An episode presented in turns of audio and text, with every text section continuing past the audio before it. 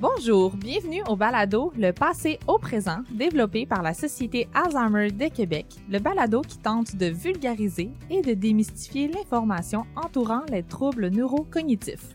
Mon nom est Charlie Dorval, avec moi ma collègue Sarah Cossette-Blais, toutes deux intervenantes à la Société Alzheimer de Québec.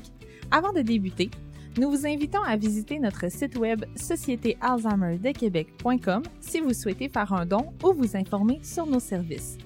Si vous désirez parler à une intervenante, référez-vous à la Société Alzheimer de votre région. Merci, bonne écoute! Dans cet épisode, nous recevons Mme Marlène Bussière, travailleuse sociale de formation.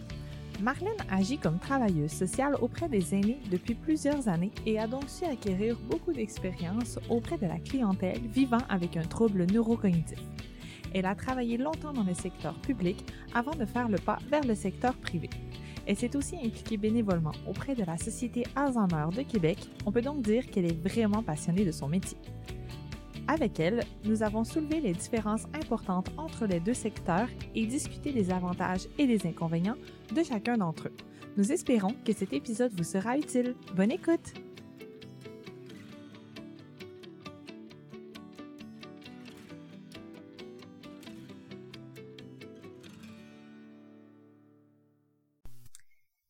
Bonjour, euh, bonjour Marlène, bonjour Charlie.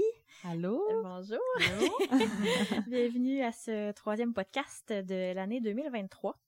Donc, euh, en fait, Marlène, tu es avec nous aujourd'hui euh, en tant que travailleuse sociale de formation et on a eu la chance de te connaître euh, comme bénévole ici à la Société Alzheimer. Donc, en fait, on t'a interpellé parce que ton parcours hein, était, il nous a semblé vraiment, ton bagage en fait nous a semblé vraiment riche. Euh, puis aujourd'hui, on veut vraiment parler avec toi de, en fait, du rôle d'une travailleuse sociale. D'ailleurs, entre guillemets, je, je me permets de, de, féminiser tout de suite le mot parce que le, l'expression, en fait, parce qu'on sait qu'il y a une majorité de femmes là, qui font ce métier-là, donc on va, on va le féminiser. Euh, donc c'est ça, on est là pour parler avec toi de, ben, du rôle de la travailleuse sociale, euh, de ses de ses fonctions autant au privé au public. Euh, on va pouvoir aborder là le, en fait tout ce qu'une travailleuse sociale peut faire euh, dans le cadre là de de quelqu'un justement qui a un trouble neurocognitif. Euh, donc, euh, donc voilà. Donc, bienvenue. Puis, euh, en fait, je commencerai par te, te, demander de te présenter plus en détail, puis de nous parler de ton parcours, là, en gros, ton parcours professionnel, puis qu'est-ce qui t'a attiré aussi vers la clientèle aînée avec qui tu travailles davantage? Et merci, merci de m'accueillir aujourd'hui. je suis enchantée d'être avec vous. Ben, merci à toi d'être là. Oui, on est chanceuse. Euh, en fait, euh, moi j'ai gradué en 93, mais déjà auparavant, j'avais fait euh, tous mes stages auprès de la clientèle âgée principalement. Mm-hmm. Je suis un peu tombée en amour avec la clientèle personne âgée.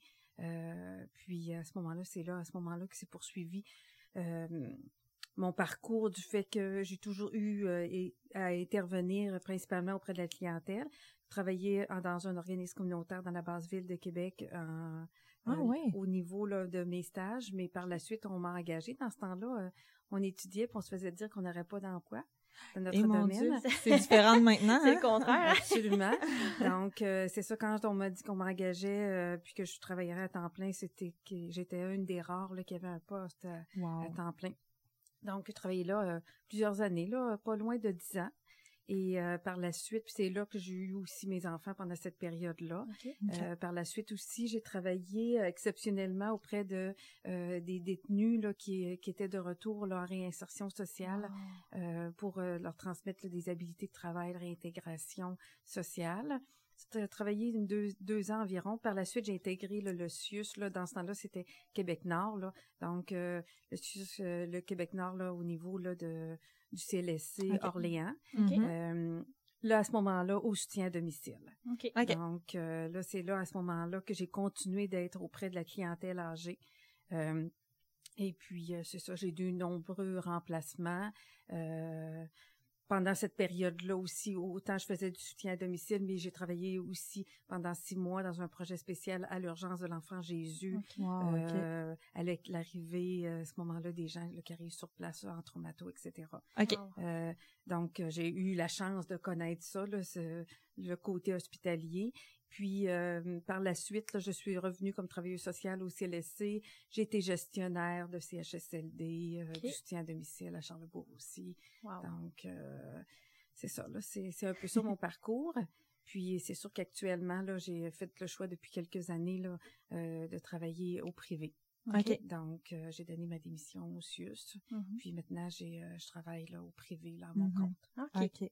Fait qu'on on peut voir là à quel point tu as, quelque chose, t'as un parcours qui est très varié là dans euh, dans tout ce qui est travail social auprès mm-hmm. des aînés. T'as vu, c'est un peu pour ça en fait qu'on a considéré que tu étais la personne idéale pour pour aujourd'hui parce que justement tu as connu les deux. Tu, sais un peu comment fonctionne le, privé, comment fonctionne le public. Je, moi, ma question ce serait on, sait qu'une travailleuse sociale, bon, dans le domaine de la jeunesse, euh, il y en a, il y en pleut, puis c'est souvent c'est on associe travailleur social à euh, justement centre jeunesse, etc. Mais je pense qu'il y a pas beaucoup de monde, ou du moins il y a moins de gens qui savent que quand tu es un adulte ou un aîné, tu peux aussi avoir accès aux, travailleurs sociaux, euh, à, des services de travail social. Qu'est-ce qu'en fait concrètement, euh, en tant que personne qui a des troubles neurocognitifs, euh, on peut recevoir comme service du, c'est quoi l'avantage en fait d'avoir une travailleuse sociale là, quand on, est on a des troubles neurocognitifs? Mm-hmm. en fait, le rôle de la travailleuse sociale à domicile ou dans le milieu de vie de la personne aînée, mm-hmm. qu'elle soit en début de sa perte d'autonomie, qu'elle soit mm-hmm. atteinte de troubles cognitifs ou pas, ou que ce soit plus des troubles physiques, euh, c'est d'évaluer l'ensemble de la situation. Euh, dans quand on est au public, euh, il existe un, formulaire qui s'appelle l'OCCI ou l'OMC qui est rempli à ce moment-là, puis ça permet de passer au travers tous les éléments de, la, de, la, vie ou de la condition de la personne, à la fois des gens, des aidants naturels, mais aussi de son milieu, puis de ses capacités actuelles, puis ça permet d'avoir un bon portrait de la situation. Et par la suite, à ce moment-là, on peut voir quel service doit être mis en place, quels mhm. besoins sont pas répondus mhm. et quel service doit être mis en place qui va s'adapter à la personne et aux aidants, euh, aux gens, aux proches qui gravitent autour déjà de la situation. Donc, c'est une vision qui est globale. Mhm. Puis, normalement, la travailleuse sociale, elle travaille toujours avec une équipe interdisciplinaire, infirmière, ergothérapeute, physiothérapeute, tous ces gens-là qui sont autour, qui eux aussi apportent leur soutien et qui peuvent être ciblés euh, lorsque l'évaluation est faite pour des besoins en particulier. Mhm. C'est toujours, travailleuse sociale travaille toujours au sein d'une équipe mm-hmm. interdisciplinaire. OK. Ça, c'est principalement au public ou on peut avoir quand même ces services-là au privé? Euh, ben, au privé, euh, du fait que je travaille euh, moi seule, mm-hmm. euh, des fois, et ça va arriver que je vais référer des familles. c'est arrivé dernièrement, il y avait besoin d'évaluation plus précis. Okay. je leur ai dit, vous savez qu'il existe des services d'ergothérapeutes. Mm-hmm. Donc, ils sont allés chercher des services d'un ergothérapeute. Ils sont allés de l'autre côté chercher des services d'un médecin en privé parce qu'il n'y avait pas de médecin de famille, puis ils requéraient une, une évaluation médicale à court terme. Donc, euh, tous ces gens-là peuvent être allés mm-hmm. chercher à la pièce à ce uh-huh. moment-là. Je comprends. C'est moins interdisciplaire une équipe, mais il y a quand même moyen d'avoir des services qui sont similaires autant au, au mm-hmm. public qu'au privé. Oui. Mais par contre, euh, au privé, on n'a pas accès à ces fameux formulaires-là qu'on ah, appelle ah, OMC, tout ça, mm-hmm. qui permet entre autres de faire la demande d'hébergement public. Nous, au privé, on n'a pas accès à ça. C'est ça. Si on peut, euh, déjà, ben, on entre dans le sujet, là, les différences entre le privé puis le public. Euh, dans le fond, pour commencer à différencier un peu les deux, là, brièvement, tu dirais que c'est quoi les, les différences majeures? Là, tu dis, tu parles de ce que, mettons, au privé, au niveau des demandes, des formulaires et tout ça, on n'a pas accès. Euh, si on revient là avant d'aller plus précisément, c'est quoi tu dirais les différences majeures entre ces deux ces deux le rôle de la TS mais des deux côtés dans le fond. Parce que souvent ça arrive que euh, ben je dis souvent. Euh, parfois ça arrive que les gens justement l'attente est tellement est assez longue au public puis c'est tout à fait normal, la demande est quand même assez présente. Euh, le temps d'attente est quand même assez long fait qu'il y en a beaucoup qui nous demandent ben tu sais est-ce que je peux faire appel au privé pour pour pour la même chose puis nous on ben, pas qu'on le sait pas mais tu sais c'est quoi la limite du mm-hmm. privé versus celle du public? Sais, on mm-hmm. n'est pas nécessairement au courant de, de, de tout euh, l'éventail là, de, mm-hmm. de ce que les, les, les TS au privé peuvent faire. Fait que, sais, c'est difficile de, de, d'aller leur dire, bah oui, il n'y a pas de problème, allez-y au privé. Là. Fait que OK. Euh, ben, en fait, euh, la travailleuse sociale en public, elle a accès au fameux formulaire que je viens de vous Mhm. parler, Mhm. qui permet de faire une demande d'hébergement public et puis qui permet aussi d'avoir un profil, le pro- fameux profil ISO-SMAF, qui Mhm. permet la demande d'hébergement public. Puis, euh, à ce moment-là, comment je pourrais vous dire ça? Comment je pourrais vous dire ça? Euh, c'est que le, au privé, on n'a pas accès à ça. Mhm. Donc, euh, ça fait en sorte que la personne, euh, la famille qui veulent faire une évaluation, mettons psychosociale pour homologuer un mandat ou l'ouverture d'un régime de protection, mais ça peut être fait par une travailleuse sociale au privé parce qu'elle a accès au, form- au formulaire qui est sur le site du curateur public. Et c'est un acte qui est réservé au public, ce formulaire-là, cette demande-là, euh, la travailleuse sociale, elle fait pas ça en premier, hein, parce que elle, euh, c'est, c'est une évaluation qu'elle va faire peut-être quand ça va faire un an, qu'elle Mhm. va connaître son client. OK. OK. Tandis que euh, au privé, oui, on peut, je peux faire une sorte d'évaluation de l'autonomie de la personne. Mhm. Euh, si la personne me dirait, ben, je, ça fait longtemps que j'attends pour le CLSC, j'attends d'avoir une demande, une travailleuse sociale au dossier, je veux connaître le niveau d'autonomie de mon père, puis les services que j'ai accès, je pourrais toujours leur euh, faire une sorte d'évaluation Mhm. sans le formulaire, parce que j'ai le formulaire en tête. Ouais. Oui. Mais euh, puis lui dire les services qu'elle pourrait aller ch- se chercher puis optimiser le soutien à domicile parce que j'ai de Mhm. l'expérience. Oui. Mais comme tel, je ne pourrai pas lui donner accès à des services du CLSC Non, C'est ça. Hein? Mhm. comme euh, de l'aide financière pour de l'entretien ménager, du gardiennage, du répit, Mhm. euh, des services d'une infirmière qui va venir à domicile faire des prises de sang, et l'évaluation d'un ergothérapeute pour l'adaptation de la salle de bain. Donc, tous ces services-là qui sont gratuits, qui sont dans le Mhm. système, mais une travailleuse sociale en privé, même si elle fait une évaluation, elle peut pas avoir accès parce qu'elle n'est pas dans le système. Mhm. C'est ça. Ça, c'est important de comprendre. Exactement. Euh, oui, Donc, vraiment. si on veut avoir Mhm. une évaluation d'une travailleuse sociale qui est pour avoir accès au système, demande Mhm. d'hébergement public, ergothérapeute, physiothérapeute, infirmière qui vient à domicile faire les prises de sang, euh, du service de répit, etc. Euh, ben, à ce moment-là, il faut avoir, il faut avoir accès au système, donc une travailleuse sociale qui pratique au CLSC. OK. Donc ça, c'est toute ça la, la différence là. Donc euh, puis pour les gens qui veulent faire, qui veulent aller en résidence privée, n'y a pas besoin d'attendre d'avoir une travailleuse sociale du, du CLSC pour pour ça, mais ils peuvent faire affaire. Vous savez qu'il existe des agences Mhm. hein, qui aident les gens à trouver euh, une- un, en- un endroit qui est adéquat. Et c'est souvent les gens qui travaillent là, les conseillères, c'est souvent des travailleuses sociales ou des Oui, intervenants du, du réseau qui connaissent bien la clientèle Mhm. âgée, qui ont en tête toute l'autonomie Mhm. puis peuvent faire déjà à ce moment-là une sorte d'évaluation pour connaître Mhm. quelle sorte de résidence les personnes Quels sont ont les besoin. besoins et Mhm. tout. Mhm. Puis euh, on, on parle de, de, d'a- de, bon public versus privé. Euh, L'accès à chacun des deux, c'est, Mhm. tu sais, si on, on prend par exemple le public, c'est co- comment on peut y avoir accès à, à, à- au service de la travailleuse sociale au public? Euh, je pense qu'actuellement, là, ça a beaucoup changé là, avec la période qu'on vient difficile qu'on vient de passer. Normalement, on avait accès via directement le CLSC. Mhm. Je pense que maintenant, il faut appeler le 811, Info Social. Et là, à ce moment-là, ils prennent en note euh, la demande de la personne, puis ils dirigent euh, au CLSC du bon secteur.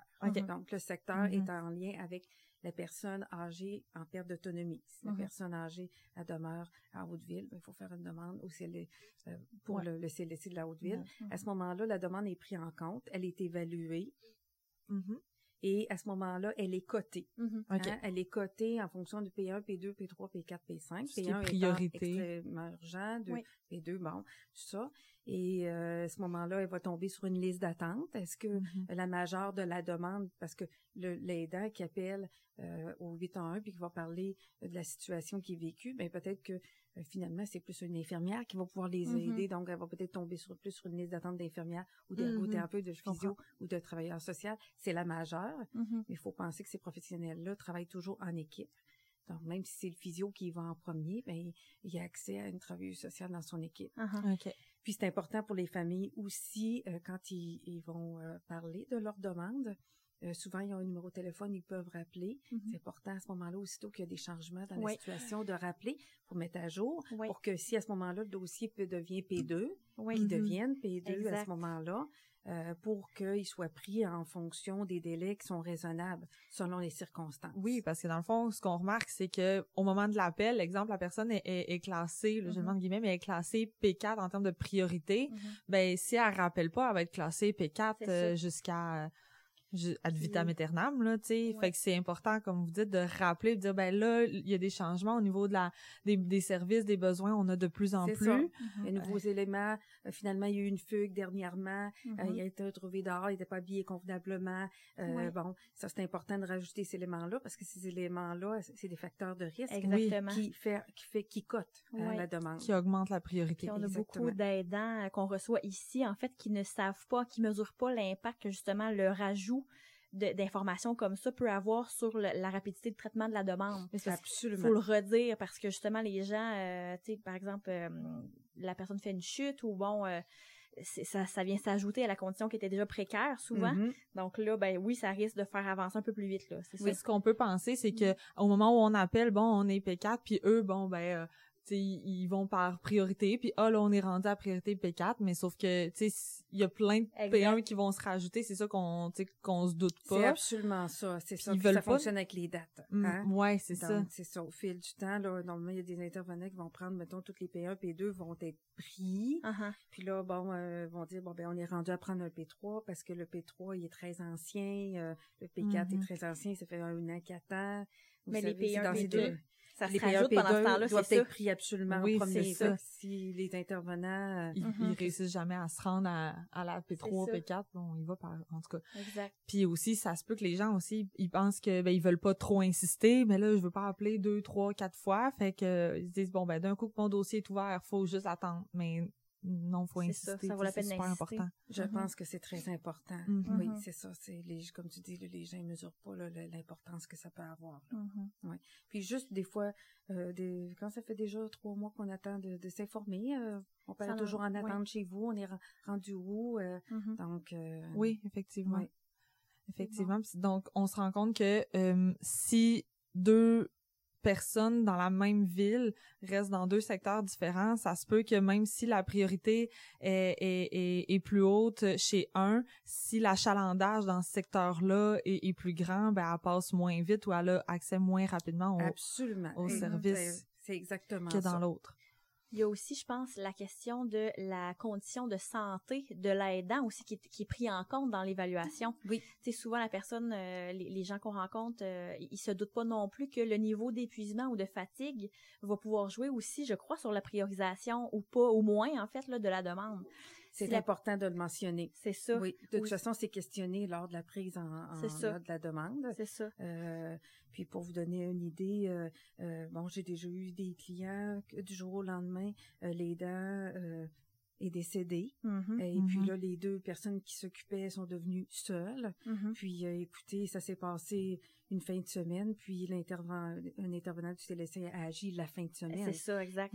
C'est, c'est long de rentrer dans le système. Il y a un coup qu'on est, on, on est pris en charge, euh, le travail est très bien fait.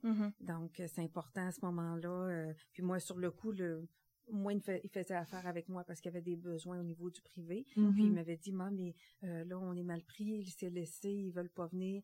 Non, j'ai dit, c'est quoi ce que vous n'avez pas expliqué suffisamment. Puis mm-hmm. finalement, ils ont été pris en charge Rapidement. dans les 24 heures qui ont suivi. Je remarque beaucoup de ça, tu sais, de, ah, mais tu sais, ils m'ont dit d'attendre et tout, mais est-ce qu'on, est-ce qu'on quand les gens appellent, est-ce qu'ils disent la pas la vérité mais est-ce qu'ils disent leur juste est-ce qu'ils nomment leur juste de là il y a ça ça ça qui arrive. C'est des fois on a tendance à minimiser un peu ce qui se passe puis on veut pas trop se plaindre on veut tu sais pas trop paraître euh, euh, épuisé ou quoi que ce soit puis ah c'est non ça va à ce niveau-là ça va encore bien. Mais tu sais c'est sûr que si au téléphone on paraît on a l'air de bien aller ils vont dire ben tu sais ça va bien on n'a pas besoin de de, de plus mais il faut nommer leur juste, tu sais. Mm-hmm. Mais c'est difficile de nommer leur mm-hmm. juste, hein, parce qu'on est dans les émotions, on est dans, dans la situation, on s'est habitué hein, au fil du temps, il y a des petits changements, on s'en est pas trop aperçu parce qu'on s'est fait à, l'idée, puis on s'est adapté. L'humain est comme ça, hein. Mm-hmm. Et puis finalement, quelqu'un arrive de l'extérieur et dit, oh mon Dieu, euh, c'est majeur. Mais la personne, mais ça allait quand même bien. Je me suis habituée à ça. ça et puis, donc on le voit pas. Ouais. Euh, on, c'est difficile pour les aidants de nommer hein, les, les choses parce que euh, ils sont impliqués aussi mm-hmm. émotivement auprès de la personne. Oui, puis ça va avoir des impacts aussi. Ça, ça m'amène à poser la question qu'on se demandait, en fait, de faire appel. Il y a des gens qui nous disent, ben, ça, ça, fait peur de faire appel au service d'une travailleuse sociale parce qu'on a peur que ça déboule puis que ça, ça, nous amène à penser à l'hébergement, puis c'est comme si les, les gens, c'est ça, il y a comme une certaine crainte en fait de, de commencer les démarches parce qu'on on pense que ben c'est ça, ça va débouler puis que ça va mener nécessairement à l'hébergement, à la question de l'hébergement. Oui, certaines personnes nous, nous effectivement nous révèlent que veulent pas faire appel au service du CLSC parce qu'ils se disent ben non, ils vont faire héberger mon proche tout de suite. Alors que c'est je pense que c'est pas ça du tout la la la base, hein, le soutien à domicile, c'est ça qui va être priorisé avant tout. Hein. Avant tout, vraiment. Mm-hmm.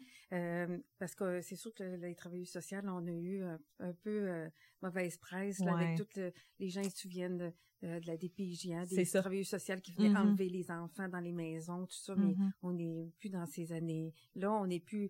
Donc, les, les personnes âgées qui sont grandies avec ces mm. idées-là pensent que les travailleurs sociaux sont encore là, puis là, ça va être, ça va être concernant leurs proches. Ouais. Euh, mais la travailleuse sociale, quand elle va à domicile, ultimement, Hein, son but, c'est le maintien à domicile. Mm-hmm. Hein, garder les gens dans leur milieu de vie le plus longtemps possible parce que c'est là, à ce moment-là, euh, qui sont le mieux, mm-hmm. à moins qu'on soit dans une situation qui est, qui est insoutenable, euh, qui est pas sécuritaire. Mais normalement, les gens, on garde les gens à domicile le plus longtemps possible. On mm-hmm. essaie de trouver des moyens. Mm-hmm. Oui, il y a des choses qui peuvent être proposées, mais il y a personne qui est obligé à rien. Non, mm-hmm. effectivement. Hein? Euh, toujours euh, dire, bon, ben, moi, ça ne convient pas que l'ergothérapeute vienne tout de suite évaluer pour la mm-hmm. salle de bain parce que je suis pas rendue là dans ma tête, je suis pas prête. Euh, donc, à ce moment-là, c'est toujours les gens qui demeurent à domicile, le proche, hein, qui qui garde, qui qui décide de qu'est-ce qui doit être fait, puis il y a toujours le choix de le faire. Puis on entend aussi, euh, il y a des aidants qui nous disent euh, si on nomme pas assez justement les besoins qu'on a euh, ou qu'on sous-estime ou la demande, qu'est-ce qui arrive avec la demande? Est-ce que le dossier va être souvent une question qu'on entend Est-ce que le dossier va être fermé ou est-ce qu'il va être mis comme en, en suspens? Tu par exemple, tu nommais, par exemple si euh, on nous offre des services d'ergothérapie, puis là, moi, je suis pas prête en tant qu'aidante ou en tant que personne qui a un trouble neurocognitif là, à, faire entrer, dans le fond, l'ergothérapeute pour une évaluation. Qu'est-ce qui arrive euh, dans ce temps-là? Le, dossier, dans le fond, reste ouvert, euh, puis c'est mis sur pause, puis quand on est prêt, ça...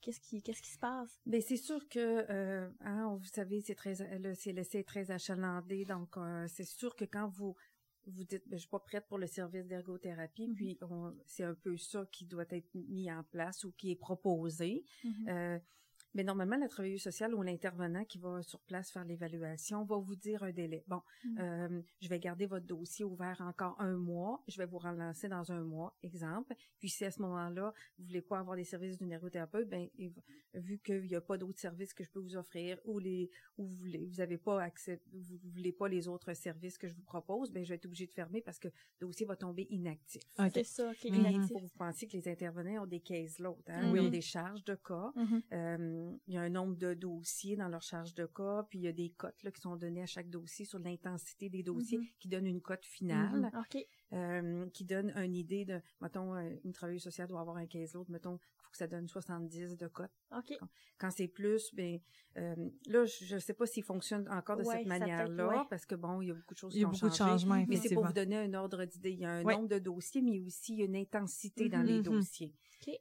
puis là, c'est sûr que si à un moment donné, il y a un dossier qui est inactif, ben, puis qu'ils peuvent le fermer, le, gestionnaire va demander, ben, si ton dossier est inactif depuis deux mois, un mm-hmm. mois, deux mois, je ne sais pas si c'est quoi la règle actuellement, ben, ferme-le, puis prends-en un autre qui est uh-huh. en attente, qui lui a besoin.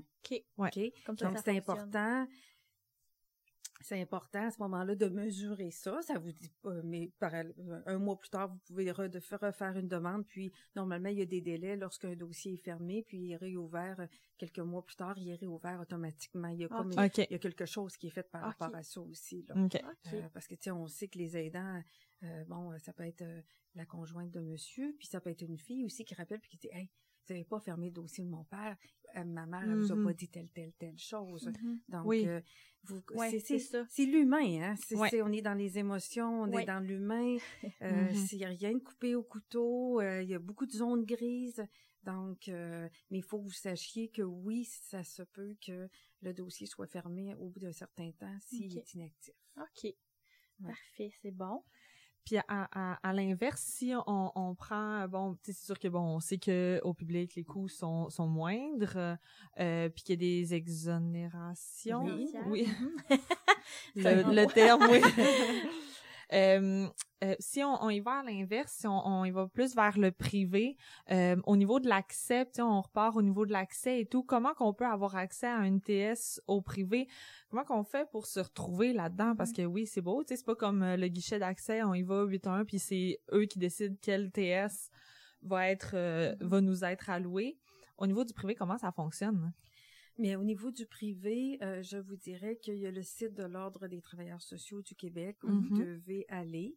Là, à ce moment-là, euh, il y a un onglet public puis, euh, si on recherche une travailleuse sociale, à ce moment-là, on va écrire, on va aller chercher dans le menu déroulant sur pourquoi on fait, on a besoin d'une travailleuse sociale. Mm-hmm. Est-ce que c'est pour euh, un suivi psychosocial? Est-ce que c'est pour un suivi euh, pour de l'anxiété? Est-ce que c'est pour un suivi de deuil? Est-ce que c'est pour un enfant? Est-ce que c'est pour un adulte en santé mentale? Est-ce que c'est pour une personne âgée en perte d'autonomie physique, des troubles cognitifs, une évaluation psychosocial. Donc, on mm-hmm. va chercher cet onglet-là, mm-hmm. puis on va aller chercher dans quelle région on mm-hmm. demeure.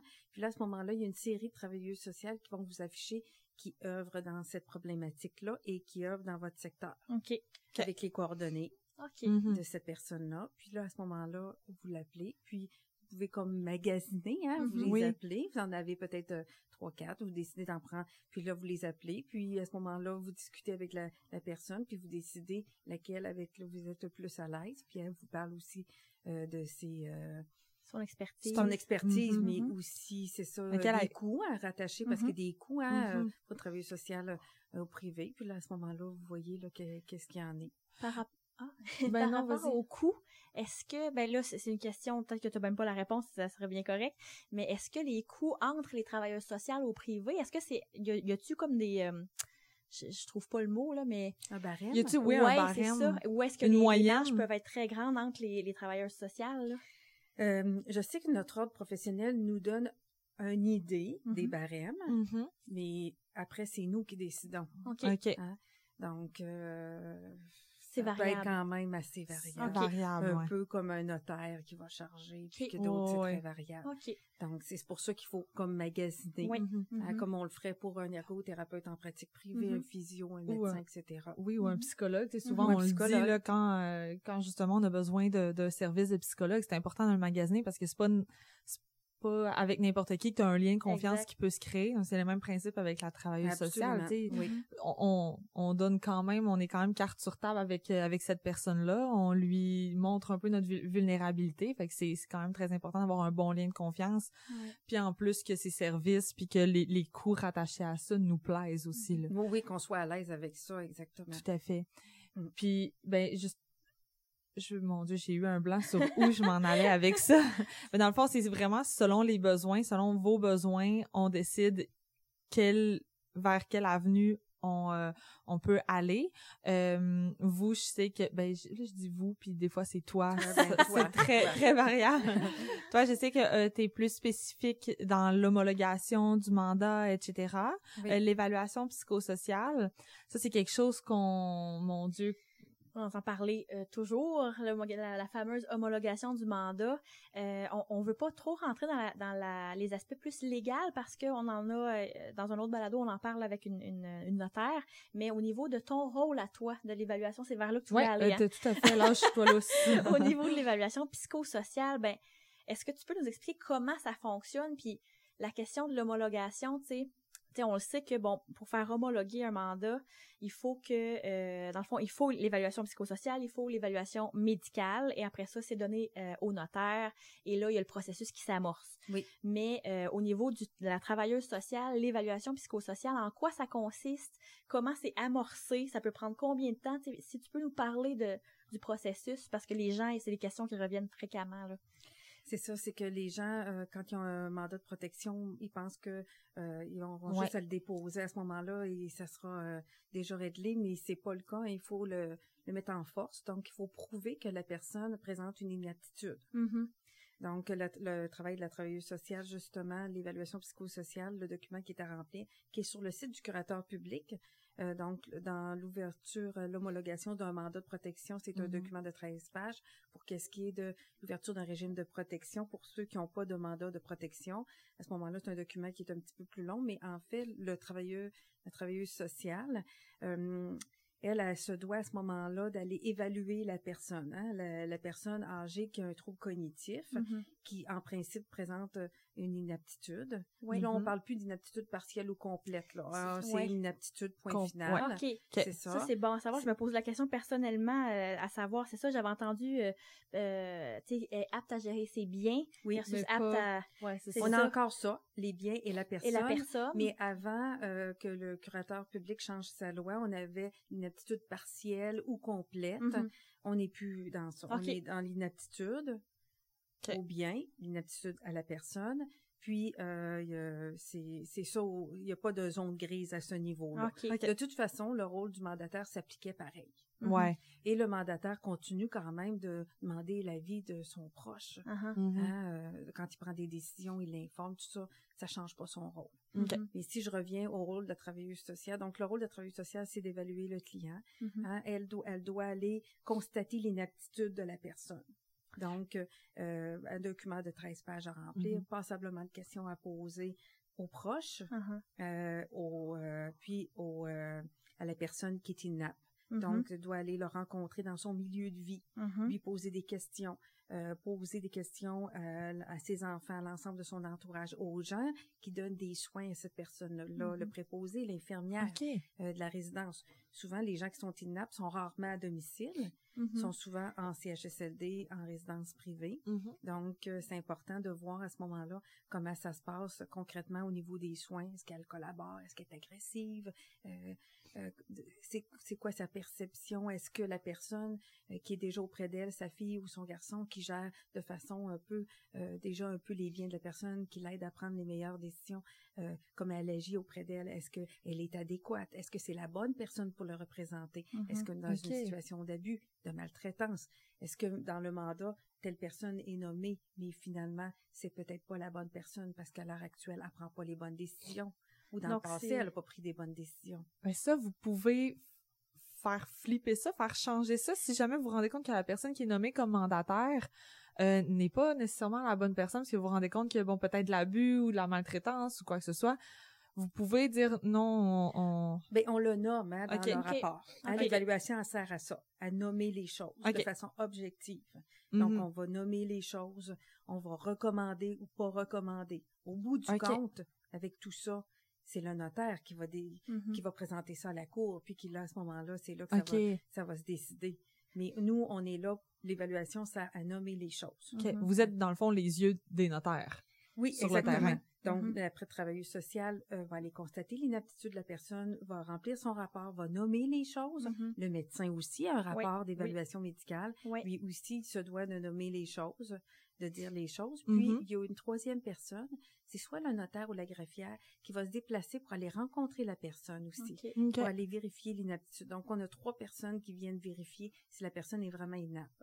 Puis est-ce que, tu sais, quand on parle, là, tu dis, euh, au niveau de l'inaptitude, on parle pas de partiel ou de complète, là, c'est plus euh, le vocabulaire qu'on utilise, mais ça doit être difficile des fois de juger, tu sais, il y a plein de critères, plein de questions que vous posez, bon, 13 pages, le formulaire, c'est quand même euh, imposant. Est-ce que ça arrive dans, dans, dans, la pratique des travailleurs sociaux que, ben, on est vraiment, là, dans un, un dilemme, là, à savoir la personne, est-ce que de quel côté on la place dans le fond? Est-ce que ça l'arrive, ça? Puis est-ce que ça arrive fréquemment ou si c'est très rare? Ben, on est souvent dans des zones grises, hein. Ouais. Parce que, comme vous dites, ça se coupe pas au couteau, hein. Mm-hmm. Non. Euh, mais ça aussi, on le nomme. Hein? Donc, on va dire, bon, mais la personne est encore capable de, décider de son menu, est encore capable de décider le genre de vêtements qu'elle veut porter quand elle va magasiner avec sa fille, est encore mm-hmm, capable de mm-hmm. décider certaines choses, mais avoir besoin d'aide pour trouver, mettons, une résidence qui correspond à l'ensemble de ses besoins. Parce que quand on va lui demander de nommer ses besoins, elle va en oublier ou elle, va se percevoir mieux qu'elle ne l'est en réalité. Mm-hmm. hein? Donc, elle va penser qu'elle ne prend pas de médicaments, mais finalement, elle en prend, puis possiblement qu'elle les prend pas comme il faut. Mm-hmm. hein? euh, donc, euh, c'est ça, c'est que ces choses-là vont être nommées pour dire, ben, il y a encore des, des choses dans lesquelles la personne est capable être capable de faire, Mhm. et Mhm. capable de donner son opinion. Puis il y a des choses où avoir besoin d'aide. C'est un peu dans la finalité. Hein, c'est que le mandataire va aider la personne à s'assurer que dans le respect de ses droits, défense de ses droits. Euh, J'avais une, une personne, euh, elle avait eu de, de l'abus financier. Mhm. Ok. Euh, elle demeurait dans une résidence. Elle, elle avait, elle- elle-même, elle, avait constaté qu'il y avait finalement un montant d'argent qui avait été retiré dans son compte qui n'était pas adéquat. Oh, ok, qui c'est elle-même que... Oui. Mais lorsqu'elle est arrivée à son institution bancaire, euh, ben, là, c'est là qu'il y a des vérifications qui ont été faites. Puis oui, c'était Mhm. vrai. Mais elle s'était pas rendue compte que c'est, elle avait euh, laissé, euh, elle avait été, elle avait laissé des chèques à la vue d'une employée. Puis c'est une employée qui avait Mhm. utilisé ses chèques pour se faire. Puis elle a eu besoin d'aide aussi pour entreprendre des démarches auprès de la police. Donc, Ouais. oui, elle a été capable de voir qu'il manquait Ouais. de l'argent dans son compte, mais, Mais, elle n'était pas capable de le- faire la finalité des choses. Elle a Mhm. besoin d'être accompagnement, euh, de quelqu'un qui vient comme avoir un regard, faire un suivi, parce que, bon, le suivi par la suite, bon, euh, s'en souviens-tu? Est-ce que je suis Mhm. rendue là? Euh, Ouais. Bon, on m'a demandé de rappeler le- les policiers une semaine plus tard. Est-ce que je m'en souviens? Est-ce que j'ai quelqu'un qui doit me le rappeler? Mhm. Puis, est-ce que je suis capable d'expliquer en long et en large hein, qui tout ce qui s'est passé avec toujours la même vision au fil du temps? Ma, Sans que ma ça vision des change. choses va changer. Puis quels sont les éléments qui vont venir comme sanctionner l'inaptitude, si on veut, parce que là, c'est ça, comme tu dis, c'est gris, on n'est pas dans le tout noir ou tout, tout blanc. Qu'est-ce qui fait que, ben, il y a certains éléments qui se présentent, puis que ça, ça va faire que, ben, on considère la personne inapte. Mhm. Y a-tu comme des éléments clés, là, que souvent, ça va vraiment jouer dans le dossier, puis qu'on va se dire, ben, là, euh, c'est c'est trop... euh, Ouais. trop- Euh, c'est- sûr d'une situation à l'autre, c'est vraiment euh, Ouais. différent. Euh, Qu'est-ce que je pourrais vous dire? Euh, quand la, la personne n'est pas capable de voir la défense de ses droits, là, Mhm. OK. hein, Ok. défense de ses droits, euh, s'assurer à ce moment-là que tous ses besoins sont répondus, euh, être capable d'aller comme euh, quand on quand la personne euh, faudrait appeler au gouvernement puis euh, on doit à ce moment-là qu'elle doit fournir son adresse, Mhm. sa date de naissance, tout Mhm. ça, puis maintenir une conversation au téléphone Mhm. pour expliquer ces choses. Donc, tu sais, c'est- dans comme le, le pointu du pointu où là, à Mhm. ce moment-là, on se rend compte qu'elle a, be- elle a besoin d'aide, là, pour que quelqu'un puisse parler un peu en son nom, puis puisse l'aider à percevoir l'ensemble de la situation. Comme je vous dis, d'une personne à l'autre, c'est tellement différent. Mhm. Oui, faut Euh, s'assurer que la personne soit en mesure de comprendre aussi parce que tu sais on, on parle euh, euh, tu viens de mentionner tu sais s'assurer d'avoir une conversation etc mais il y a des gens qui ont des troubles neurocognitifs que c'est vraiment au niveau langagier qui est difficile mais que au niveau de tout ce qui est euh, bon euh, euh, connaissance des droits euh, mémoire etc ça c'est quand même très bien conservé fait qu'à ce moment-là c'est de faire la différence entre la, la personne a, a elle a des problèmes langagiers, oui, mais est en mesure de très bien comprendre euh, euh, tous les, les, les éléments qu'on, tu sais, dont on lui parle, mais est pas capable de les, les nommer. C'est ça, elle n'est pas capable de les nommer. Euh, ça peut passer par l'écriture aussi. Oui, Mhm. effectivement. Mhm. Euh, donc, c'est de voir. c'est- C'est sûr, l'i- l'idée, là, l'idée, c'est de pas rendre quelqu'un qui est encore apte, Mhm. puis qui est capable de faire Uh-huh. des choses. Il existe aussi tout le principe d'assistance aussi euh, au curateur public avec la nouvelle loi. Là. Oui. Et donc, je pense que vous allez avoir euh, éventuellement quelque Mhm. Chose par rapport à ça. Oui. Mais il existe maintenant des nouvelles euh, euh, façons de faire représentation, assistance qui peut être mis en place pour une situation en particulier. Euh, Mhm. la personne, elle a des au niveau, mettons, une vente de maison à faire, puis Mhm. que c'est ça particulièrement qui Mhm. accroche, à ce moment-là, il y a quelqu'un qui peut être nommé euh, la pour la représenter pour cet acte-là en particulier. Ok. Mhm. Donc, il y a certaines choses là qui, euh, on est capable à ce moment-là d'agir peut-être plus en silo pour Mhm. éviter de rendre quelqu'un inapte, parce que quand on rend quelqu'un inapte, c'est quand même quelque chose d'assez grave. C'est lourd de conséquences. Ça me fait Euh, penser effectivement parce que j'ai déjà parlé à une dame qui elle a vendu sa maison et son conjoint a des troubles neurocognitifs puis tu sais clairement quand on parle à son conjoint au niveau de la compréhension, au niveau de justement la défense des droits, il est plus ou moins alerte à ça. Euh, on pourrait effectivement le considérer inapte comme euh, euh, considérant les points que tu viens de mentionner, mais elle disait qu'au niveau de la vente de la maison, il n'y avait pas eu de problème, tu sais, elle avait été en mesure de le faire et tout. Fait que, tu sais, dans le fond, c'est de se poser la question. Je pense qu'il y a certains, justement, ben, peut-être notaires qui disent, ben, tu la, la conjointe peut être en mesure à ce moment-là de, bon, représenter son conjoint. Ils l'ont fait signer. Ça n'a pas été considéré comme important. Ils l'ont pas nommé comme inapte. Oui. Mm. Parce que probablement qu'il y avait une procuration à ce moment-là, ah, puis madame était nommée comme procuratrice, elle avait certains droits de, de faire, sauf que la procuration vient euh, tient lorsque la personne est encore apte, c'est ouais, est, réputée apte. Mm-hmm. Donc aussitôt qu'elle est réputée inapte, à ce moment-là, la procuration tient plus, c'est le mandat. Qui Dans le fond, c'est les c'est souvent les notaires qui vont dire ouais, cette personne-là, je pense qu'il faudrait la faire évaluer parce que euh, tu sais, qui peut, l'enfant, les notaires peuvent refuser de continuer les, les démarches s'ils considèrent que... C'est ça, lorsqu'ils rencontrent la personne, c'est eux qui jugent à ce moment-là. Puis s'ils ont des doutes, puis euh, ils demandent que la personne soit vue par un médecin ou euh, mm-hmm. donc que, que quelque chose soit fait. Quand, la même mm-hmm. chose pour la personne âgée qui va chez le notaire puis qui veut faire faire un mandat de protection.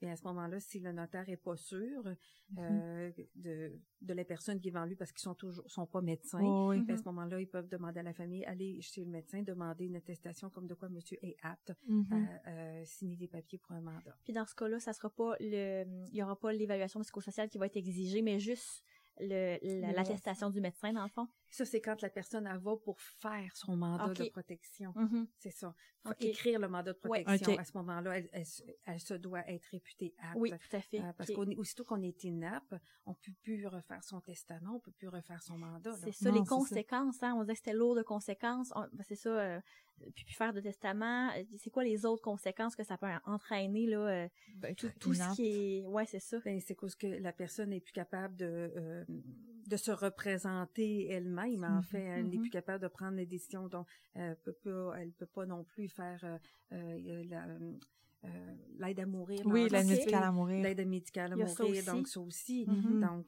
c'est ça. Là, je sais qu'il y a quelque chose qui, est qui va se mettre en place là, par rapport à euh, ah, ça, oui. plus anticipé, là. Mm-hmm. Euh, mais euh, c'est sûr que mm. quand la personne est, rendue inapte, bien, c'est suffisamment grave pour être capable être en mesure à ce mm-hmm. moment-là de prendre les meilleures décisions pour elle-même. Mm-hmm. Est-ce que ça t'est déjà arrivé de recevoir des demandes puis bon, euh, je pense que tu, tu parles un, longuement aux, proches euh, au téléphone mm. avant de justement accepter, mais est-ce que ça t'est déjà arrivé de justement recevoir des demandes, puis finalement au bout de l'évaluation, tu te dis hm, non, cette personne-là est encore est encore apte, fait que je Absolument. Euh, moi, quand les gens m'appellent, soit ils m'ont vu via, euh, bon, ils m'ont trouvé tout ça, euh, ils me parlent un peu de leur situation, je pose des questions, et puis des, c'est arrivé à quelques reprises que je dis non, vous n'avez pas besoin de mon aide, vous allez euh, vous n'êtes pas rendu là, euh, vous allez aller chercher de l'aide à un autre endroit mm-hmm. où ils, vont ils me parlent de leur situation, puis je, leur, je, leur, je leur propose d'autres avenues qui sont moins coûteuses aussi, mm-hmm. hein, euh, qui leur permet à ce moment-là d'arriver à leur fin quand même là. Mais mm-hmm. c'est sûr, c'est sûr que c'est arrivé que j'ai que des dossiers que j'ai pas pris, je leur ai dit si finalement vous avez besoin de mes services, ben, vous me rappellerez. Mais c'était pas absolument, c'était pas nécessaire à ce moment-là. Puis au niveau des coûts, parce que là, tu viens de nommer, bon, euh, euh, il existe d'autres avenues moins coûteuses. Au niveau des coûts, si jamais une personne, justement, bon, le temps d'attente au, au, euh, au, public est extrêmement long, puis c'est là le moment qu'il faut faire l'inaptitude parce que, bon, ça, ça, ça fait bloquer les démarches, mais on n'est pas en mesure d'avoir accès à un travail social au public. Donc, la personne, elle a comme, le je le guillemets, mais quand même semi le choix de se rediriger vers le privé est-ce que si la personne n'est pas nécessairement en mesure de, de, de défrayer tous les frais, euh, est-ce qu'il existe des moyens financiers, pas des moyens financiers, mais de l'aide financière pour justement aider la personne à avoir accès à ces services-là au privé? C'est clair? Oui. Oui. euh, je vous dirais que moi, j'en connais pas. OK. OK, à moins que la personne au privé accepte de baisser ses coûts. Là. Moi, c'est mm-hmm. déjà arrivé là, que j'ai baissé mes coûts pour euh, aider une famille. Euh, puis aussi, euh, sais, homologuer un mandat, il faut, faut avoir quand même un besoin. Hein. Ouais. Mm-hmm. je dirais, pour vous donner un exemple de situation que j'ai dit, vous avez pas, vous avez pas besoin de faire ça. Mm-hmm. la personne elle n'a pas de placement, elle a, pas... Euh, tous ses revenus servent à payer la résidence, tous ses revenus servent à payer le CHSLD, il reste rien. La personne, elle n'a pas de, maison, elle n'a pas de bien, euh, elle n'a pas de placement. Puis euh, ça donne à rien d'homologuer un mandat quand de, toute façon au, final tous les revenus servent à payer la résidence, mm-hmm. les, euh, ça se prend automatiquement dans le compte de la mm-hmm. personne. Euh, il n'y a pas de grosse gestion financière à faire. C'est ça, il faut qu'il y ait un besoin d'homologuer un mandat. Okay. Je, euh, tu faut euh, c'est ça là. Faut relativiser faut, euh, aussi. je pense que les tu sais des fois les gens disent oh mais il faut que j'homologue. Mais tu sais quand la personne elle a pas elle, tous ses revenus servent à payer la résidence quand le notaire ça peut coûter jusqu'à 2000 dollars puis finalement elle a même pas l'argent pour payer ça. Mm-hmm. c'est ça il faut faut qu'il y ait un besoin. Puis le besoin de, ce que j'entends c'est vraiment au niveau euh, quand il y a un risque d'abus au niveau financier ou qu'il y a un risque vraiment pour c'est ça, pas de placement, pas de pas de, de, biens euh, à gérer et tout ça. Dans ce cas-là, ça vaudrait pas du tout, il y, aurait pas d'avantage à homologuer. Ben, à moins que la personne a subisse de l'abus financier, comme tu dis, puis qu'à ce moment-là, la résidence, mettons, est pas payée parce que, mettons, c'est la fille qui mm-hmm. prend de l'argent dans le compte de la madame, puis finalement, la madame a jamais de l'argent pour payer la résidence. Oui, à ce moment-là, euh, oui, il y aurait, il faudrait, mais normalement, dans des situations d'abus, normalement, c'est les intervenants du CLSC qui font ce type de Il y a quand même une urgence. Oui, souvent, euh, euh, les, quand il y a des délais d'attente au CLSC par rapport à ces mm-hmm. homologations-là ou les ouvertures de régime de protection, c'est qu'on est dans une situation qui est simple, euh, qui est pas complexe, mm. où il n'y a pas d'abus. Donc, mm-hmm. à ce moment-là, la, priorité donnée à ce genre d'évaluation-là est, hein, on parle de P4, P5, c'est très mm-hmm. loin. Mais quand il y a de l'abus, quand il y a de la négligence, quand il faut ouvrir un régime de protection public, mm-hmm. Mm-hmm. Hein, euh, là, à ce moment-là, le CLSC, c'est eux qui devraient faire ça. Uh-huh. Euh, parce que par la suite, étant donné que c'est un régime de protection publique où on a personne dans la famille qu'on a trouvé, où il n'y a personne d'existant dans la famille pour agir à titre de mandataire, à ce moment-là, le travailleur social du CLSC se doit de rester ouvert dans les dossiers où c'est le curateur qui est euh, le représentant de la personne. Je comprends. parce que finalement, c'est un peu l'intervenant qui agit hein, par la bande. Euh, donc, euh, c'est arrivé dans un dossier que euh, j'ai été engagée par une famille pour faire une évaluation. Finalement, ça a fini en ouverture de régime de protection publique. Et, le curateur public était très surpris que ce soit moi qui ai fait l'évaluation. Ça aurait dû être la personne, la, travailleuse sociale du CLSC qui aurait dû faire l'évaluation. Ça finit par arriver, mm-hmm. mais ça finit, le curateur public a quand même pris le dossier, tout ça, mais c'était un peu c'était pas commun. Uh-huh. Mm-hmm. Donc, normalement, le CLSC, quand, il, quand dans ces situations-là, il agit. Mm-hmm. C'est très rare que j'ai ce genre de dossier-là, moi. Parce que, euh, bon, le CLSC, ça peut prendre un an avant qu'il puisse agir. Quand des mm-hmm. dossiers qui sont simples, pas compliqués, euh, mais dans mon cas à moi, quand je prends un dossier, euh, quand euh, au bout de deux trois semaines j'ai remis mon évaluation mm-hmm. c'est la rapidité hein, c'est ça c'est la rapidité mais aussi c'est l'évaluation qu'est-ce qui qu'est-ce qui fait en sorte que c'est des fois un petit peu plus long c'est qu'on doit attendre après l'évaluation médicale mm-hmm. pour euh, remettre notre évaluation puis c'est un peu des fois ça qui est un peu long mm-hmm. mais quand l'évaluation médicale est on l'a déjà en main deux trois semaines j'ai rencontré les membres de la famille, j'ai rencontré euh, mon, la personne qui est atteinte, euh, mm-hmm. j'ai parlé aux, gens qui gravitent autour de la personne, qui donnent des soins, etc. Donc, ça se fait quand même assez rapidement. OK. Mm. C'est principalement ça la différence. Mm-hmm. Ben, ça et les coûts oui. C'est les avantages et les inconvénients des deux côtés. là. C'est ça. Oui. Puis mhm. on a beaucoup d'aidants, tu sais, qui, parce que, bon, quand les gens ici viennent pour se, être enseignés, avoir de l'information par rapport à ben, comment on se prépare hein, euh, à, dans, à, ce qui s'en vient, dans le fond, avec un, trouble neurocognitif hein, qui évolue. Euh, beaucoup de gens, ben, tu sais, ce qu'ils apprennent souvent, c'est ben, justement, faut faire un mandat de protection, puis on, on parle, euh, ils entendent souvent homologation, homologation. Donc, quand ils arrivent ici, souvent, ils veulent savoir à quel moment il va falloir faire ça, mais ce qu'on dit pas, je crois, c'est que ça se peut que ça n'arrive jamais et ça serait correct. Oui. Quand, quand que le risque d'abus est presque inexistant, bon, on n'a jamais la certitude à 100%, mais quand il n'y a pas de conflit notable dans la famille, qu'il n'y a pas d'argent beaucoup en jeu et tout ça, c'est pas c'est pas une fin en soi l'homologation du mandat, si je comprends bien. Mm. Si on le fait jamais, jusqu'à temps qu'il arrive une situation qui le requiert. Exemple, c'est ça, c'est ça. Euh, euh, c'est le temps de l'impôt, euh, vous, la personne a besoin d'avoir des Bon, il manque un papier, appel à l'impôt euh, revenu euh, Québec, quelque chose comme ça. Puis là, la personne, euh, au bout du téléphone, dit, ben, il faut que je parle à la personne. Mhm. Puis là, la personne, il demande euh, votre date de naissance, votre adresse, votre numéro de téléphone complet, puis la personne n'est pas capable de répondre. Oh, là, Donc ça là, accroche. ça peut enclencher. Là, ça peut enclencher. Ouais, ça. Des fois, c'est des petites choses anodines. Ça Mhm. peut être l'institution bancaire qui dit, ah, il y a des placements. Ça peut être un petit placement de 10 000 Ah, euh, vous êtes pas, euh, je veux parler à la personne. Ouais. La personne n'est pas capable de Mhm. répondre à- euh, au questionnement. Ça ah, ben là, à ce moment-là, on renouvelle pas le placement ou on le renouvelle comme il est là. Euh, ça peut accrocher. Ça peut aller jusqu'à, excuse-moi, ça peut aller jusqu'à, l'autre fois, il y a une dame qui m'a appelé parce qu'elle voulait faire arrêter le, le- la ligne euh, téléphonique de son, ben, la ligne téléphonique, le cellulaire de son conjoint puisqu'il Mhm. n'était plus en mesure de, de, de, de le prendre. Il l'utilisait plus parce qu'il savait pas comment. Puis, euh, quand elle a appelé justement la compagnie, ils ont dit, ben, on doit parler à monsieur parce qu'ils veulent le code de sécurité. Code de Mhm. sécurité, monsieur s'en souvient plus. Puis là, elle a dit, ben, monsieur a des troubles neurocognitifs, donc il, il sera pas en mesure de vous parler. Puis on dit, ben, ça prend l'homologation du mandat. Fait que la dame pouvait même pas juste arrêter le téléphone, euh, le cellulaire.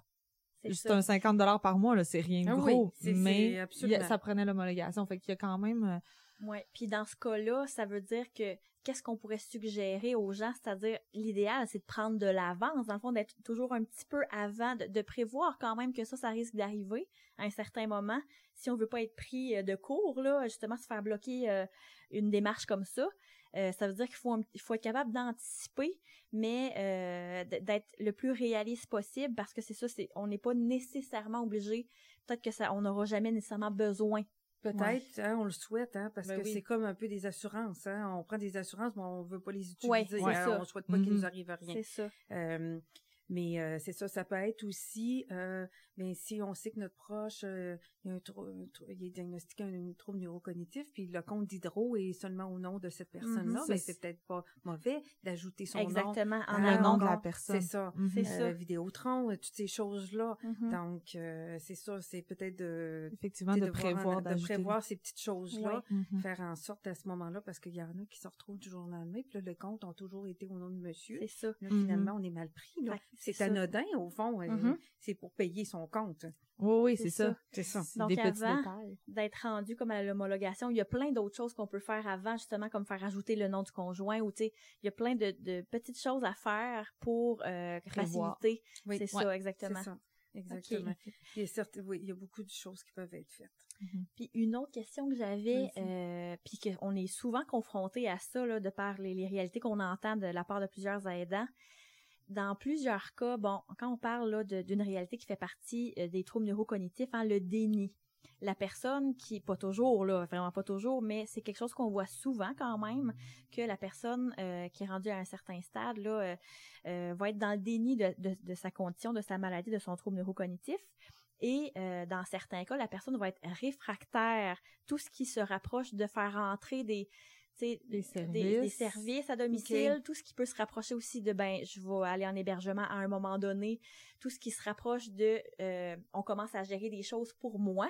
Et on voit plusieurs personnes qui vont dire ben non, tu sais, euh, ils veulent continuer de gérer leurs choses, ce qui est très Ils vont légitime. présenter du refus, ouais. Il- C'est ça, il, il va y avoir une résistance de leur part. Mais là, quand on parle de venir faire une évaluation psychosociale de la personne en vue de l'homologation d'un mandat, comment y a-t-il des stratégies de, de la travailleuse sociale qui vont aider? Parce que si la personne, elle est déjà comme en résistance, puis c'est légitime, là, Mhm. euh, qu'est-ce qu'on peut faire? Souvent, les aidants nous posent la question, ben moi, comment je pourrais faire commencer ce processus-là d'homologation du mandat? Mon proche euh, ne veut pas, ne veut pas, euh, c'est ça qu'il y a quelqu'un qui vient à la maison, puis pour une évaluation psychosociale, là, euh, il y, a des, il y a des aidants qui me disent, moi, mon, mon proche va, va, ne laissera même pas entrer physiquement la personne à la maison parce que... donc, Est-ce que ça tu- t'est déjà arrivé de justement rencontrer des gens qui euh, réfractaires? Au, au soutien à domicile, quand tu fais du soutien à domicile, ça, à la base, euh, Ils veulent pas. euh, c'est sûr que, mais tu sais, les intervenants qui vont à domicile, ils développent une expertise, Ouais. une manière d'être qui fait en sorte qu'on arrive à rentrer à des endroits que les gens n'avaient jamais pensé qu'on rentrerait. Euh, j'ai plein de- d'expériences. Ouais, à ça. Euh, mais, euh, mais souvent, les proches, ils voient ça euh, pas mal plus difficile que ça va l'être en réalité. Okay. Des les proches appréhendent la réaction de l'autre. Beaucoup, beaucoup. Intéressant, euh, oui. Ils pensent que la personne, euh, souvent ils vont dire bon ben comment la personne est avec moi et ils vont prendre pour acquis que la personne va être avec les étrangers de cette Mhm. façon-là Mhm. aussi. C'est pas toujours le cas. Il y a toujours une une approche. Puis c'est sûr que euh, quand je vais faire l'évaluation, euh, j'arrive, je suis pas très euh, au début très formelle de dire Mhm. je viens vous évaluer. Vous faites pas votre rôle de travailleuse sociale. C'est là. ça, je, je, je me présente pas de cette manière-là. Donc, euh, au début, euh, si je vois que c'est plus difficile, ben, la rencontre, ça va être plus peut-être une, une rencontre d'amitié, Oui. hein, Ouais. pour créer un lien de confiance, pour pouvoir revenir. euh, Mhm. OK. Hein? Donc, euh, c'est pas obligé de faire toute la première fois. Ça, c'est Mhm. c'est comme, je- euh, si je peux vous faire une petite parenthèse, euh, vos, euh, vos gens qui vous parlent, qui vous posent des questions, souvent, ils Mhm. vont dire, c'est c'est laissé, comment ils vont faire pour venir Oui. laver mon Ah, père? Euh, Voyons donc, on a de la misère à y toucher. euh, Mhm. Oui, ou juste, ah, ben, il y a, y a personne qui va rentrer ici, il veut que personne rentre. Exactement, c'est ça. Mais il y a, il y a toute qu'une approche. Puis au début, euh, ben la personne âgée, euh, on va juste jaser de la pluie puis du beau temps. Puis mon Mm. Dieu, euh, c'est donc bien beau comme que votre maison ici, c'est vous qui avez fait les rénovations. Puis on jase de tout puis de On rien. Puis l'idée, s'apprivoise, hein. c'est Ouais. ça. Mhm. Puis par rapport, mettons, euh, dirait, ben mon père, il aurait besoin de soins d'hygiène, mais ils seront jamais capables de le toucher. Mais au début, la personne qui va donner un soin, euh, elle lavera pas la personne. Ah, elle va s'asseoir avec lui, puis elle va jaser. Uh-huh. Puis la prochaine, l'autre fois, elle va lui offrir, Euh, aimeriez-vous ça que je vous lave les cheveux? Uh-huh. Hein? Commencer par Au quelque chose de moins. Hein? Puis Mhm. là, on commence comme ça, puis on y va par étapes. Puis à un moment donné, ça prend 7, 8, puis peut-être... Là, peut-être qu'à dixième rencontre, on arrive à faire un soin à la main, tout ça, Mhm. pour les gens très réfractaires, mais Mhm. on arrive... Les gens arrivent à leur fin. Quand Uh-huh. les gens sont hospitalisés ou en centre d'hébergement, et les gens sont lavés. là. Oui, Hein? Faut Donc, il y, a- y des choses qui sont faites. C'est juste de s'ajuster. euh, euh, donc à la personne, Mhm. puis de y aller en, en fonction, là, tu sais, de, de créer un lien de confiance. Oui, c'est ouais. très important. pas que vous hein. pensez qu'à la première rencontre, vous arrivez avec votre petite valise avec tous vos dossiers puis votre petite carte puis euh, bon, aujourd'hui, on euh, Des fois, il faut même pas sortir de papier, même pas de crayon, parce que c'est trop officiel. Ouais. ouais. Donc, euh, il faut s'adapter à la situation. Puis aussi, avant de rencontrer la personne, on parle euh, aux proches, Mhm. puis elle nous explique un peu hein, le fonctionnement. Mhm. Puis je vous dirais que moi, chaque fois que je me suis fait dire, oh mon Dieu, vous, avez- vous allez avoir de la misère, finalement, les proches ressortent avec moi dehors. Mon Dieu, c'est merveilleux comment vous avez fait. Mhm. Euh, elle n'a jamais été aussi collaborante, puis tout ça. Mais souvent, la première rencontre, on parle pas de ces choses-là. Ah Mais puis quand on aborde les choses, on le fait de façon euh, souple, agréable. Mhm. Euh. On passe le message, on dit les choses, je Ouais. me présente. Bon, je suis travailleuse sociale, je suis venue vous voir pour apprendre à vous connaître. Hein. comme J'ai besoin d'apprendre à d'apprendre à vous connaître, vous évaluer, voir votre fonctionnement, comment ça comment ça va pour vous ici, Mhm. comment ça se passe à la résidence depuis votre arrivée. Est-ce que vous aimez ça, tout ça? Puis puis c'est mon but, c'est de faire en sorte que c'est votre fille qui s'occupe de vous actuellement, c'est de continuer que ça soit elle qui s'occupe de vous de façon plus Pour les rassurer. C'est ça. Donc, c'est pas nécessairement de dire toujours tous les termes techniques. Ouais, c'est Mhm. ça. On nommera pas, par exemple, j'imagine, le mot homologation d'un mandat devant la personne elle-même, j'imagine, ou ça dépend de Euh, l'attitude. on peut, on peut le nommer, mais souvent, la personne, elle comprend pas vraiment On met pas c'est l'emphase C'est là-dessus. ça, on met pas l'emphase là-dessus. On va y aller plus dans des termes simples. Plus amical. hein, faire en sorte, vous souvenez-vous avoir fait déjà un document devant un notaire qui disait que vous aimeriez que ce soit votre fille puis votre garçon qui s'occupe de vous quand vous allez avoir besoin d'aide pour vos finances puis tout ça? Oui. Oh, oui, mais là, je suis capable de faire mes finances. Oui, là, vous êtes capable. Et on sait très bien que la personne, elle les fait Elle pas, est pas capable. Mais elle, elle Mhm. pense qu'elle les fait Mhm. encore parce qu'elle vit dans le passé. Mhm. Ouais. Mhm. Hein? Mais c'est de ça qu'on va les vérifier. Mhm. Ouais. Hein? Je Peut-être comprends. va dire, oh non, moi, je suis jamais chez le notaire. J'allais chez le notaire. Bon. Mais si vous aviez, vous aviez besoin, là, c'est qui vous aimeriez qui, qui s'occupe de vous? Ah, euh, elle. OK. C'est Qui, elle? C'est votre fille? Oui.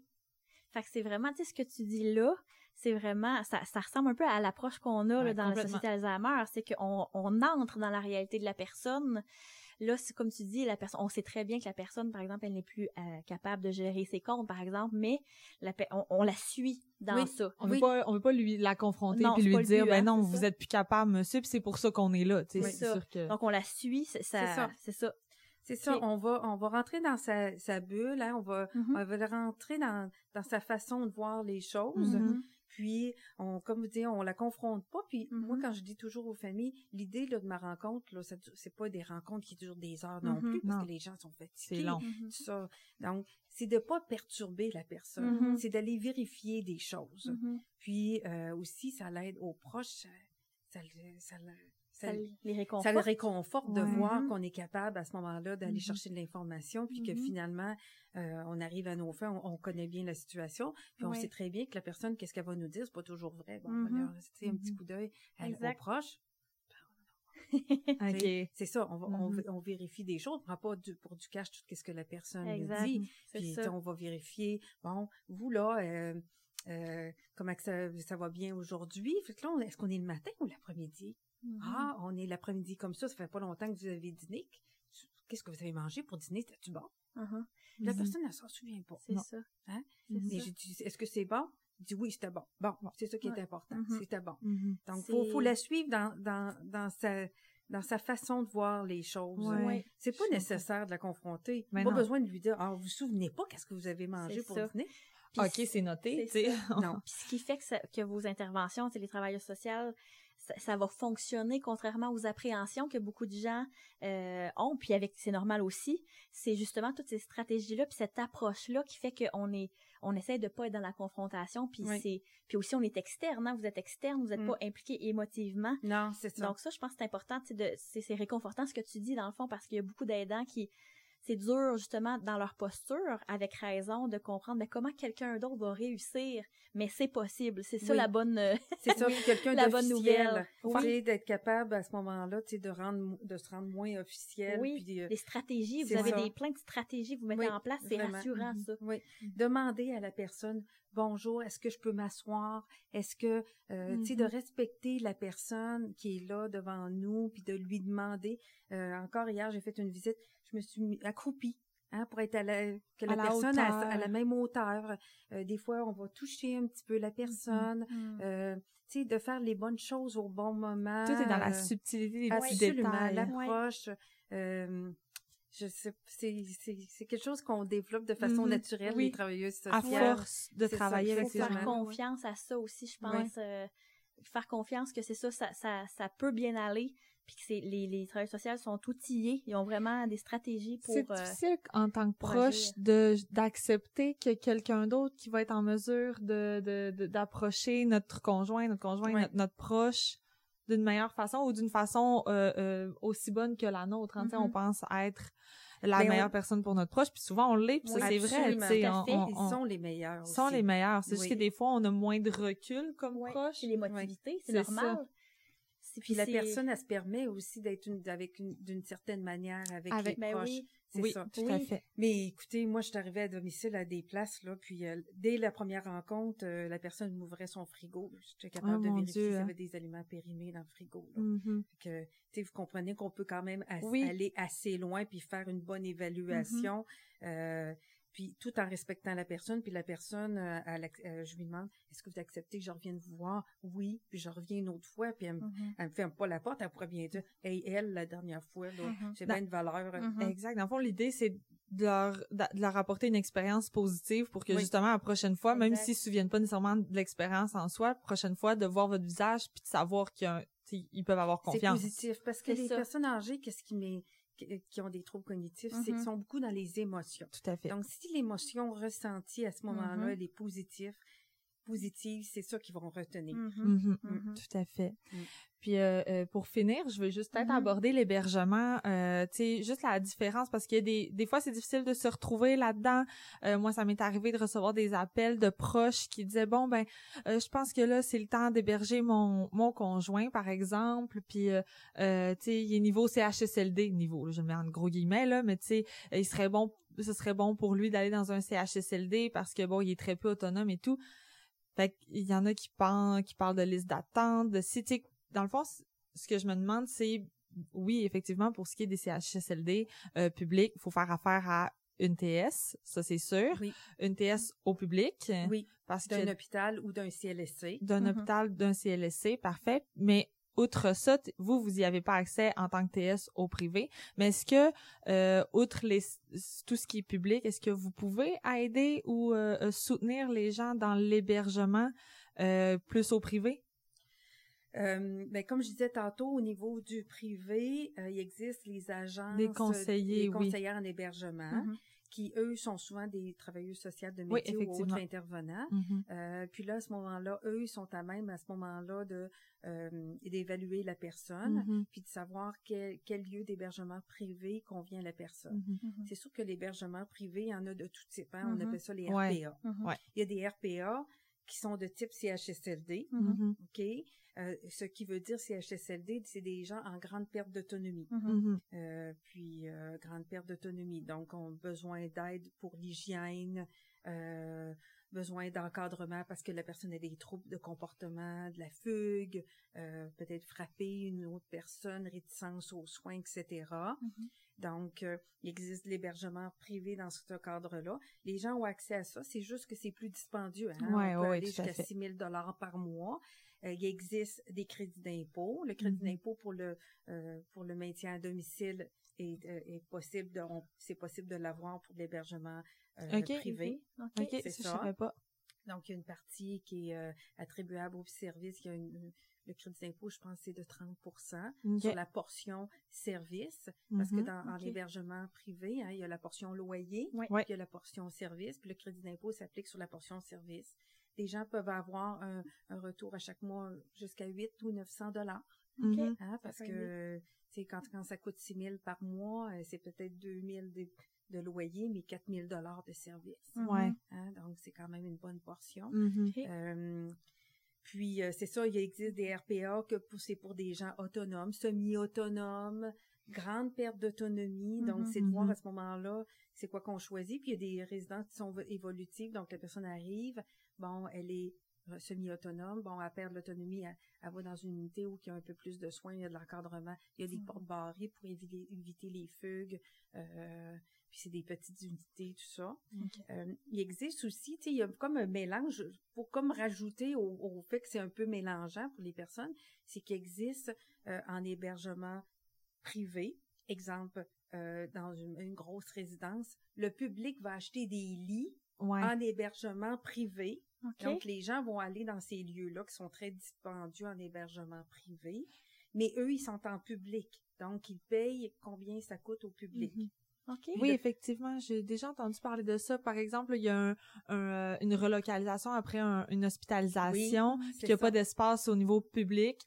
Ben ils vont envoyer la personne dans un. Si la personne n'est pas en mesure de retourner à la maison, ils vont l'envoyer dans une résidence RPA. Oui mais c'est le, le, le, public qui vont payer euh, une grande partie là, Exactement. Soit ils vont payer comme le public ou le CLSC va octroyer des allocations.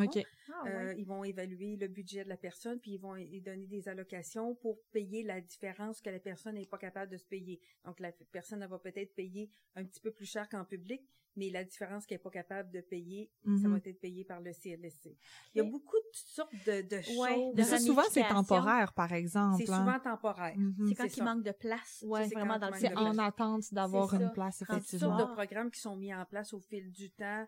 Euh, une période de pandémie, euh, euh, beaucoup, mettons, de, de gens qui sont hospitalisés. Il faut qu'ils vident les lits, donc ils développent un nouveau programme, tout ça. Mhm. Donc, c'est un peu mélangeant pour, pour les gens, mais qu'est-ce qu'il faut savoir, c'est qu'en hébergement public, le, le, maximum qu'on peut payer en hébergement public, mettons qu'on aurait mon gros montant d'argent dans son compte de banque, le mm-hmm. maximum qu'on peut payer, je pense que c'est rendu 2050 dollars. Le plafond, c'est ça. C'est le plafond. Mm-hmm. Hein, peu importe l'argent qu'on a dans le compte de banque. Par la suite, si on va avoir le droit à l'exonération financière qui nous donne droit à une, euh, diminution de ce coût-là, parce que, mettons, on n'a pas ces revenus-là. Mettons qu'on a 1400 de revenus par mois, mais normalement, il y a 189 dollars qui est octroyé pour euh, euh, ces, achats de vêtements, ces choses-là, et le reste va pour l'hébergement. Okay. Ça, on appelle ça la location, euh, l'exonération financière. C'est à son entrée dans un centre d'hébergement. À ce moment-là, les proches fournissent euh, l'état de la situation, mm-hmm. puis là, à ce moment-là, euh, ils évaluent à combien la personne, qu'est-ce qu'elle va payer. Pour savoir ça, on peut aller sur le site de la RAMQ. Oui. Ouais. Hein? Euh, adulte, il euh, existe un onglet là, euh, peut-être ça a changé dernièrement, mais adulte hébergé. Faire le calcul. Un, faire le calcul. Il existe un genre de, de, euh, Mhm. de comme. Faire une euh, estimation, oui, c'est ça, de... où on écrit les données. Mhm. Bon, Ok. on a une maison qui vaut tant. Bon, il nous demande des informations. On a, euh, ben, peut-être que le monsieur a besoin d'être hébergé, mais la madame, elle peut rester dans la maison encore, hein, Mhm. puis elle a le droit de rester dans sa maison. Ben Il y a des coûts attachés euh, à la maison. Donc, tout ça, ce, ce petit, pas- ce petit, euh, comment je pourrais dire ça, euh, je- Ce calcul-là. oui, ce calcul-là, les personnes, ils rentrent les données, puis à Mhm. la fin, ça leur donne une idée de combien ça pourrait coûter pour leurs proches d'aller en hébergement public. OK. OK. Ah, c'est intéressant, ça. Donc, euh, ça, ça, ça l'aide, là, euh, puis ça, ça permet de dire, ah, là, je suis allée vérifier, OK, là, je sais que nous, ça nous coûterait ça, puis on est capable de, de, de le payer, Ouais. ou, euh, Mhm. tu sais, déjà, de la personne, elle se fait ouais. une idée, c'est pas une boîte à surprise, là. Mhm, mhm. c'est ça. Donc, ça, ça, ça l'aide les gens à mieux comprendre. Puis, normalement, il y a des clients, là, aussi, là, qui permettent de, qui donnent des explications, puis tout ça. Mais c'est sûr que c'est... c'est- C'est Même vaste, les, hein, c'est un- même, faut que vous sachiez que même les intervenants qui travaillent dans le réseau, des fois, ils sont eux-mêmes un petit peu mélangés. Ben oui, ces normal. là. C'est normal, je que pense. C'est normal oui. que le- les proches soient un peu mélangés. Ben là. oui, Mhm. ben oui, puis c'est, euh, je veux dire, les gens font face à des situations qu'ils ont jamais connues auparavant, donc on apprend, hein. Absolument. C'est normal, C'est là. toujours euh, vers qui se tourner pour nous aider aussi pour ce genre Ouais. de situation-là. tout à fait. Mais euh, merci énormément. C'est Oui. là-dessus qu'on va devoir terminer. Ben. C'était super agréable. Merci Vraiment. pour ta générosité. C'était euh, bien plaisant. Ton puis- expertise aussi. Oui, ton, tout à ouais, fait. ta grande expérience, là, ça, ça paraît, puis ça, c'est utile, vraiment. Ben, merci beaucoup de m'avoir accueilli. J'ai trouvé ça très, très agréable. Super. Merci beaucoup. Merci. Merci d'avoir été à l'écoute de cet épisode de notre balado Le passé au présent. Nous vous invitons à suivre la page de la Société Alzheimer de Québec sur les réseaux sociaux pour avoir un accès exclusif à notre calendrier d'activités ainsi qu'à diverses informations concernant les troubles neurocognitifs. Restez à l'affût, d'autres épisodes tout aussi intéressants seront bientôt disponibles.